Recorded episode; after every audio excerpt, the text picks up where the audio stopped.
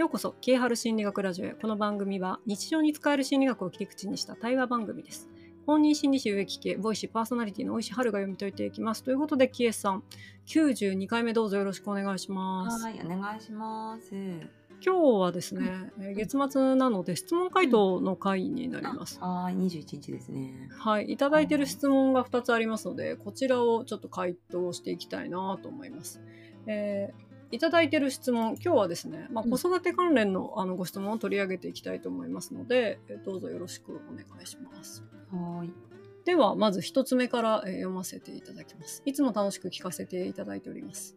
5歳の息子の話がつまらなくて聞くのが苦痛です。ちょっと笑っちゃった。はい 息子は保育園の先生からお墨付きのおしゃべりさんで私の知人やスーパーのレジの方にも「なんでこれはこうなるの?」とか「僕は今日〇〇していてこの後〇〇するんだ」と物おじせず話しかけていく子です。テレビを見ている時寝ている時以外ずーっと一人で喋っているおもちゃで空想している歌を歌っているもしくは話しかけてきます。よく言えば人懐っこくて可愛がられるタイプです。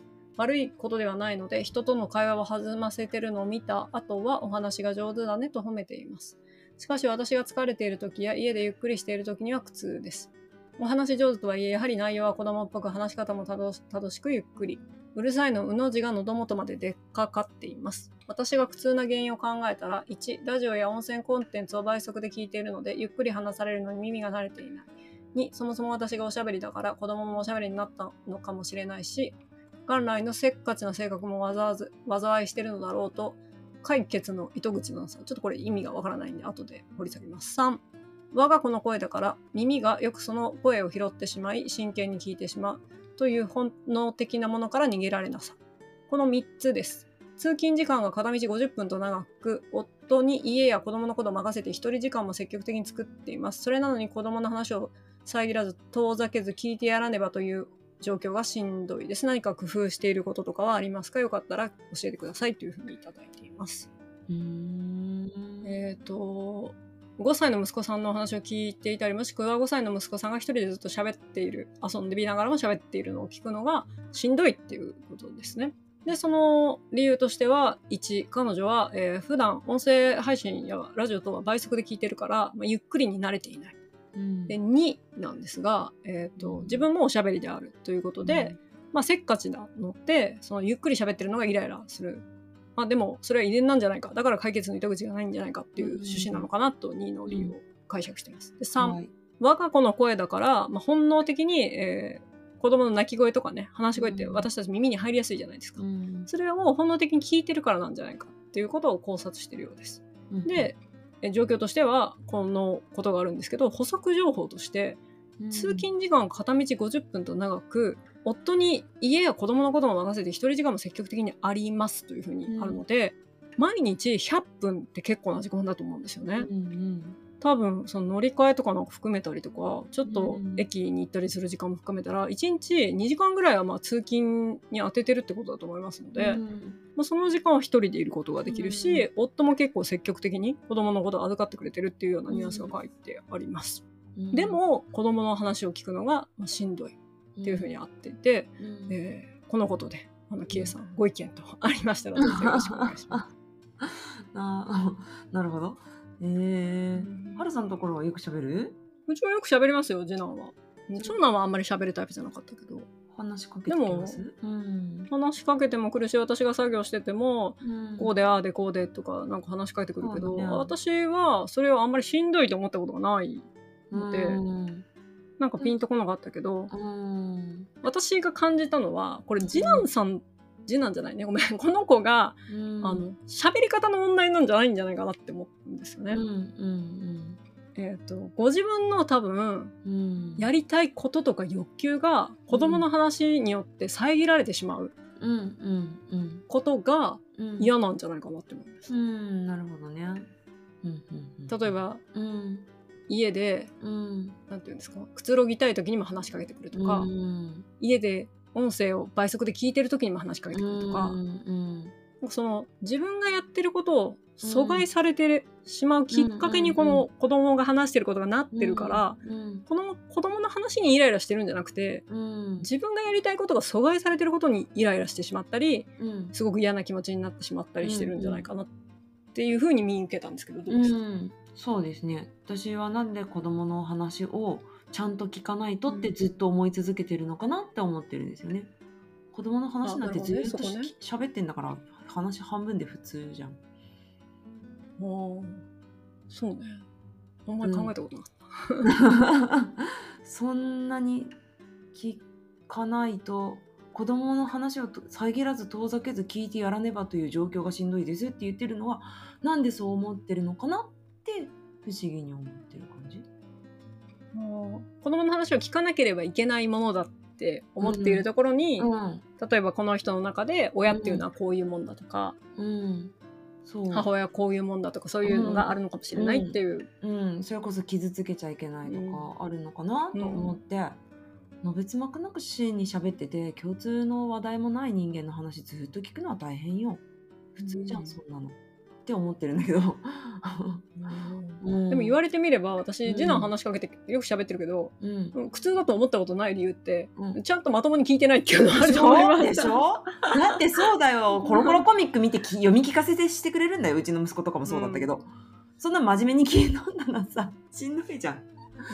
そう子供は喋りたいから喋ってるんであって聞いてほしいから喋ってるかどうかはちょっとよくわかんないけど、うんで近視眼的だから子供っていうのはお母さんが今こういう状態にあるんだなってことは分かんないからでこの方はお話上手だねって喋ることは促進してるからそれはもっと喋るよね。うん。なるほどね。ででも例えばお母さん疲れてて「あお母さん一人になりたいんだ」とかって言った時に「あ、うん。じゃあ僕はこっちでテレビ見てるね」とかってお話しせずに一人にさせてくれてありがとうねとかっていうのは言ってないわけじゃん。うんうん。そしたらもっと喋るように仕向けておいてそれはしんどいしんどいって言ってしかもちゃんと真面目に聞こうと思っててそれはまあしんどいよねっていう。うーん。なるほど。すごくいい観点ですね。えっとまとめたいまとめたいというかポイントをまとめますとうんうん。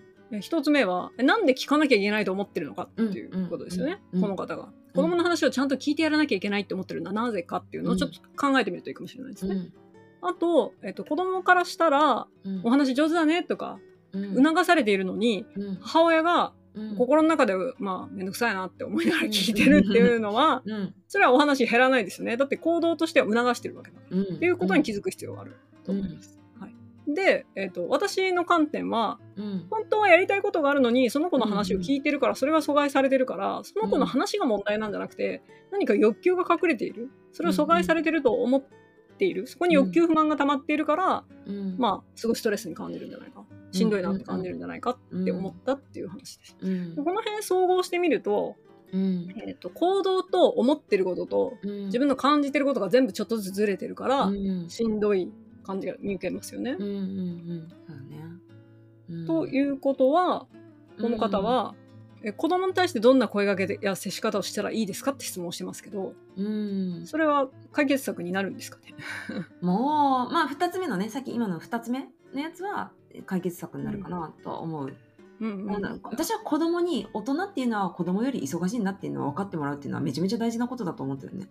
うん。うん、何でもかんでも子供の要求に応えるのが親なんでなくって親っていう人間と子供っていう人間が別々の人間なんだよって分かってもらうことの方が将来的にも大事だと思ってるのでそこはあのなんだろう交渉とかが必要になってくる場面でしょ？話聞いて。いいよっていう交渉だようね、ん。うん。っていうのを学ぶ上でも何でもかんでもうんうんって言わないのが大事かな。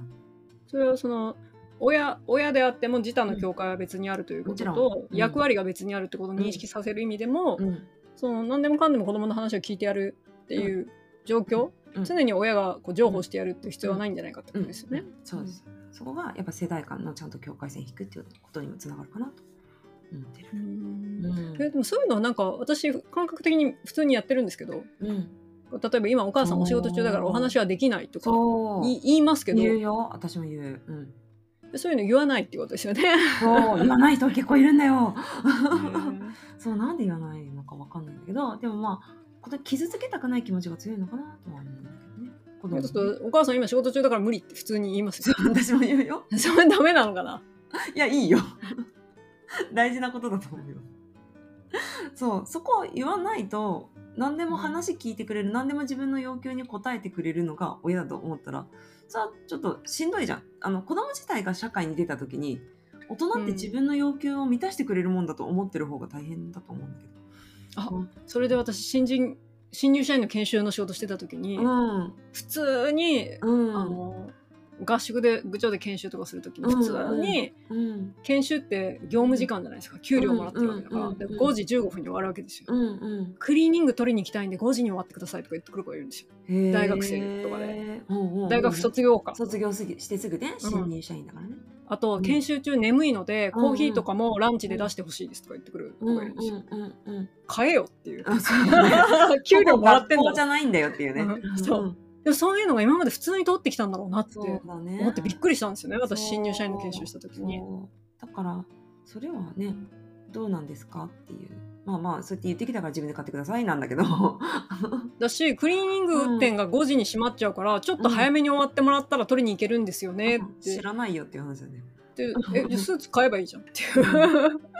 なんかそういうこう今までゆったりしたら、情報を大人がしてくれるもんだっていう感覚なんだろうなとう思って、ん。かもしれないね。でも社会に出るとやっぱりうん。K さんおっしゃるように、うん。何でも自分が尋ねたことに人が答えてくれるわけではないし、うん。希望を言えば誰かが対処してくれるなんてことはないじゃないですか。うん。うん。うんそうだね。そういうのをちゃんと育てておくって大事ですよね。うん、そう。それはやっぱ自他協会の始まりだし、うん。うん、そう世代間協会の始まりかなと思うんだけど、はいうん。いいご回答ですね。さすが。ということで、えです。っといただいてるお答えとしては、うん。あの子供に対して何かをするっていうのであれば、まあ、その自分がやってることですね。お話うまいよとか言ってるくせに面倒くさいなって思ってるんだったら、お母さん疲れてる時はお話聞けないからこっちの部屋にいるねとか、うん。そういうちゃんとお母さんも人間でお母さんもそういう常に話を聞いてるわけじゃないんだっていう状況を見せていく、まあ、その境界を見せていくっていうのは一つできることかなと思います。うんうんあとはその何でもかんでも子供の話を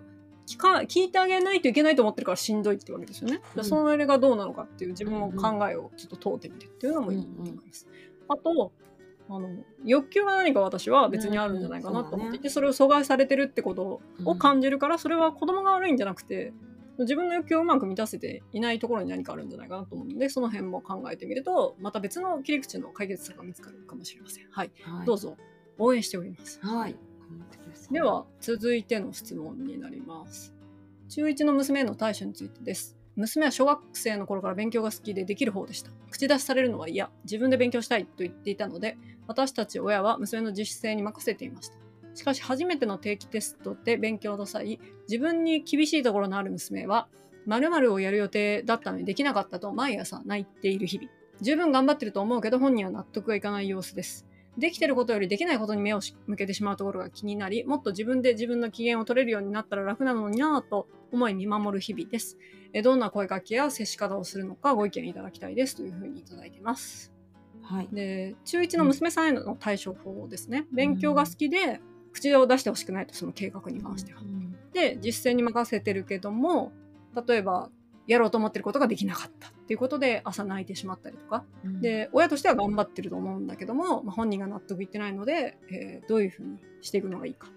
なんか声掛けのポイントはありますかっていただいてます。うーん。どうですかね。そうだね。まあ中1だしねなんか頑張り方は間違ってるんだから頑張り方修正するしかないよね。一生懸命やってるけど その自分のそう思ってるけ例えば今日はドリルを20ページやろうと思ってるのに、うん。朝起きたら15ページしかできなかったと、うん。うん。うん。頑張ってるのにできないって泣いちゃうってうんことですよね、うん。うん。そう。でもそれはやっぱりまだ生まれて13年しか生きてなくって学校生活も7年しかやってないんだから新しい環境に入ってうまくできないのはそういうことはまああるよね。だから頑張り方ちょっと変えてみるのはどうかなっていう話ですよね。うん。なるほど。うん。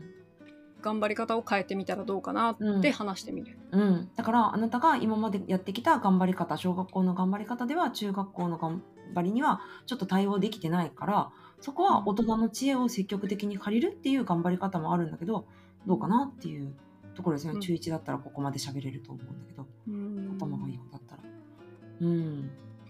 これ親の言うことは聞く感じじゃない感じだったらどうしたらいいと思いますか？その塾の先生とかに言ったらいいんですか？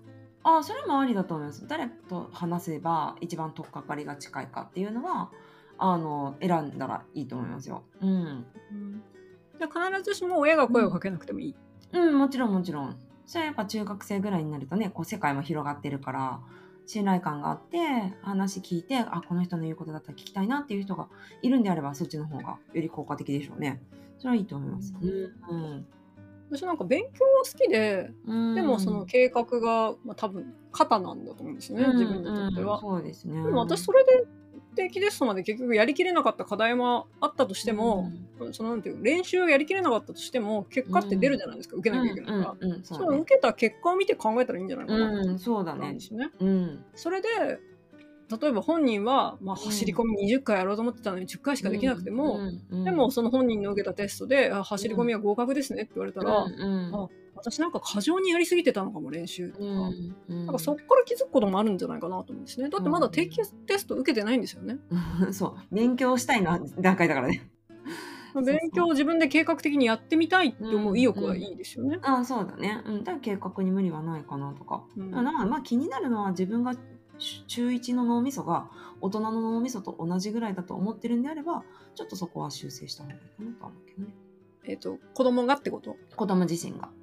うん。ああ。らもともと。お母さんだったら多分できるのにみたいな。うん、うん、というよりはなんかその大人の言うことを口出せされるのが嫌なんだから人の言うこと基本的に聞かないわけでしょ、だから自分がやってることに口出ししないでとかってなるんであればそうやったことがうまくいってるかどうかっていうのは客観的に見た方がわかるしあの大人の目を通して大人の経験値使うっていうの方が、まあ、人生をあの上手に乗り越えるで何でもかんでも自分でやること自体が人生上手に乗り越えることではないんだよっていうところかな。そそれどうします？私結構、うんあんまり口出しされたくないってタイプの子供だったから、ううんちの母親は全然口出ししなかった分私うんいっぱい失敗してるけど、うん失敗してなかったら、うん多分今の私ではないなって思ったりするんですよ、うんうんうんその知恵はね、知恵がもっと借りればよかったなって思うこといっぱいあるんですけど、うん。うんでも借りなかったからこその今の自分ってありますもんね。そうそうそう、うん。まあそれ全部パラレルワールドだからね。借りてたらまた別の自分だったと思うんですけど、だけどこれっておい親の問題じゃん、親がそうそうそうそう。その毎日見ててかわいそうもっと自分のことをご機嫌取れるようになってほしいっていうのはもう親のそのニーズ。そうそうそうそう。だから本人のニーズと合ってないんでしょうねそう。そうきっとね。うん。だけどまあほっとけれない親の側の問題よね。そうそうそうなんですよ。だからうん。これ、娘の問題じゃなくて親の問題なんじゃないかなってながらそうそう思ってて、本当に多分そうだと思う。向こうはニーズがないんであればね。だって向こうは泣いててもでも一応やるんですよね、うん、おそらくね。でそれに対して、で十分うんうん、十分頑張ってると思うのも親だし本人はでも頑張りきれてないって思ってるんだったらそう。頑張ってるって思うとこまで一回やってみたらいいんじゃないかなと思ったりします。ね。本当ね。寝たら起こそうかみたいな話だよね。だからあの、うんキルさんがよくよくやるパターンで、うん。どうしてほしいみたいな。助言してほしいしてほしくないとか、うん。選ばせるじゃないですか、ああいう選ばせてやる方が、なんかこう変な声掛けするとかよりもいいんじゃないかな、うん、こういうタイプのとは思いますね。なんとなくこれ十分頑張ってるとは私は思うけど本人は納得いかない様子ってそそんなん当たり前じゃないですか。うん。親から見てあなたもう十分頑張ってるよとかっていうそんなの何の慰めにもならないからいらないよね本人にとってはね。うん。うん。だからどうしてほしいのかなんかた手伝えることあるとかってないですって言われたらあそうじゃあ頑張ってねだしあります。だったらじゃあ何したらいいってってうんうん。なるし、うん。そそこよね。で要はそれをほっとく力を親の側が持つしかないよね。いらないですって言われたらね。そうね。うん。いいじゃん。いっぱい悩ませてあげればね。いやだって13歳でしょ。いっぱい失敗した方がいいですよ、ねえ。いっぱい悩んだ方がいいよね。いやていうかいっぱい。悩まん自主自春期なんかないよね。てかこれなんでうまくいかないんだろうって考えることによって自分の向いてるパターンがわかるわけじゃないですか。本当に。それを勝手にこういうパターンの方がうまくいくよみたいなこと言われても、うんそれって大人になってめちゃくちゃもっと苦労すると思うんですようね。ん、教えてもらうとできんとかね。まあでもそうそういうひ援助が必要なんであればね、うんどこがやり方わかんないか聞いて、えー、とやれることあったら手伝うけどって言って、じゃあこれをって言われればまあそれだし、何手伝ってほしいのか、手伝いはいるのか、いらないのか。そうですね。じゃあどんな声掛け接し方ですけど、手伝いがまずしてほしいのかどうかっていうそのニーズを聞かなきゃいけないんですよね。うん、で、そえー接し方としてはう。うん、子供がニーズがないのであればそれは親がそうなってほしいって思ってるだけですよね、うん。機嫌が取れるようにとか、うん。もっとうまく振る舞ってほしいとか思ってるだけだから、うん。それはまた切り離して考えないとうん。娘さんの人生を自分が生生きようとしてることになっちゃう、コントロールしたくなっちゃうから、うん。そこはちょっと切り離してみたうん方がいいんじゃないですかっていう答えでね。ですすね。だってまだ13歳だからさ人間生活始まってまだ10年くらいしかない。ね。そうですよ。だって私もうん。今40歳過ぎたから、うん。ああすればよかったこうすればよかったって思ういけど。や本当に。10代はね分かんないよわかんってないよね。でもそそのいっぱい失敗してるから結局今の40の知恵があるわけだから、うんそう。そこに10代でね自分のご機嫌上手に取れる子ってちょっと怖くない？怖い そんな子だったかっていうともうだいぶプリプリしとったけどね 私は。うん。楽しい時は楽しい。なんかなんかうまくいかないなとか、なんか楽しいなっていう、うん。そのなんかがなんでなのかみたいなものって理解できるのってもうちょっと年齢が過ぎてからだいと思うんやですよね。ね、そうだね。自分のこと俯瞰する力ついてからだしそのなんでなんでっていう時にすごいいっぱい本読み漁ったりだとか友達と話したりだとか、すごい悩み続けたこととかがなんか心をこう掘り下げてくれたような気はするよね。そう私この間実家の片付けしたんですよ。おでなんか私お当時多分スマホとかないから、うん。めちゃくちゃいろんな人と文通してて、手あわかる。手紙めっちゃ書いてるよね。手紙めっちゃ書いてますよね。うん書いてる書いてる。びっくりして私こんな手紙書いてたんだと思って。毎日手紙書いてるもんね。そう。うん。でそれうん多分携帯でその、うん。普通にメールのやり取りしだしたのって、うん。大学生ぐらいですか？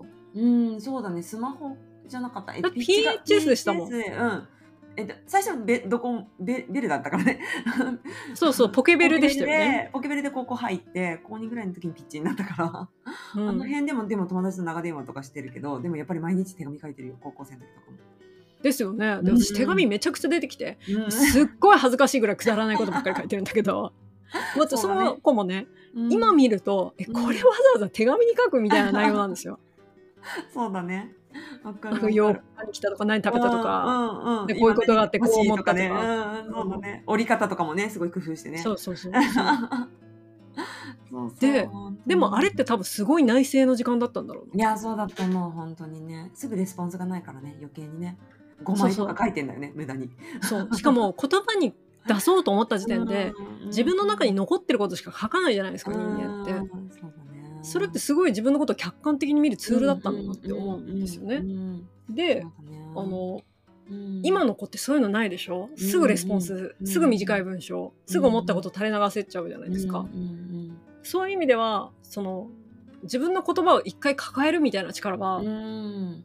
そうだね。なんかツールが便利すぎる分、うん、持てないんだろうなって思うの。もやもやしれできないかもしれないね。もやもやを保持するそうね。か葛藤を保持できない、そううんネガティブ系バリティがないんですよね。かもしれないね。ないんじゃない作りにくいんですよ。ね持ちにくい現代。うん持つ体験がね少ないかもね。あと自分のことを客観的に見るってうん手紙とかすごい効果的じゃないですか。そうだね読み返すからね。そう読み返すし次の日に渡すまでにもタイムラグがあるから、ね渡す前に読んでこれダメだわと思ったら渡さなかったりするじゃないですか。そうね。あとなんかね、うん文字で伝えて違うの返ってくるとかね、なんかあそういう意味じゃなかったなとかね。あそうそうそうコミュニニケーションのねうん齟齬みたいなのもありますよね。そうやっぱタイムラグがあるからね、そこはね、時間が。そうそううんで私あこれ友人に書いたのに出してないんだなっていう手紙とかもあって。うんうん。内容ねめちゃくちゃくだらないんですよ。これなんで渡してないんだろうみたいな。ね、自分の中でなんか違ったんだろうね。そうでも何が違ったのかもう思い出せない、ねその時の気持ちは。そうだね。だけど、うん思い出せないけど、なんか意味がなかったわけじゃなくて、多分なんか自分の心の中のどこかにね、掘ってるんだろうね。うん。そうそうそうなんですよ。んだからなんか日記とか書けないなって私うん自分のこと思ってたんですけど、うんこんだけ手紙書いてたらそれ日記書かないわって そうだね。もうめちゃくちゃあったんですよ。箱いっぱいぐらいあって、でお母さんに捨てていいのって言われて、全部捨てましたけど。ああ、そうだね。本当でも長電話もしてたしね、友達とね。あ、そうそう。でしかも今みたいに書き放題とかじゃなくて、だからね。母親にめちゃくちゃ怒られたの。そう、私も覚ええてる。すっごい電話代かかっとるとか言ってね。うん。ちょお年玉出したもん。うちも弟がなんか電話代が一月3万円とか超えてあて、ーめちゃくちゃ怒られてたのを覚えてます。そうそう、やってたよ、それもね。そうねね、そういうなんか悩むのもさ、権利じゃん。うんうん、悩む権利ってあると思うんだよね。うんうん、でそこをさじゃあ誰のそのなんか我慢できなさで奪っちゃうかとかっていうのはさ自分が我慢できないんだったらあれだけど。えじゃあこの方も手帳かなんかにノートにえ娘がこういうふうに今日泣いててもこう言いたかった言いたかったって書いたらいいんじゃないですか。そうね。ででも我慢した頑張った自分みたいな。うん、そうそう。そういうのだったとか。うん。ん。そうね。うん。すぐにはうまくいかないそうだねでもすぐにうまくいかないことに価値があるんですよね。そうそれは本当う。そうだと思う。うんうんねあのすぐ分類したりとかもあんま意味ないよとかっていうのもそうだけど、うんうん、なんかそういうなんか答えがないものって結構実は大事だったりするよね。すぐ出せないね。うん。ということであのこの質問の答えは最終的にネガティブケーパビリティを持ってる。そうだね。娘さんに悩ます権利をね。そう悩む権利を持たせてあげるべきだし、うん。質問者さんもまだ定期テストも終わってないのにこうやってすぐ相談したくなっちゃう自分の 悩みを保持する力を持って、はい、葛藤をね保持したいです、もやもやは悪いものじゃないよね。悩みってね。そうそうそう。だって自分に興味関心のないことってもやもやできないですしからね。ないからね。そう。やっぱそこはすごい大事なことじゃないかな。悩むってね。人間にしかできないことだしね。そうん。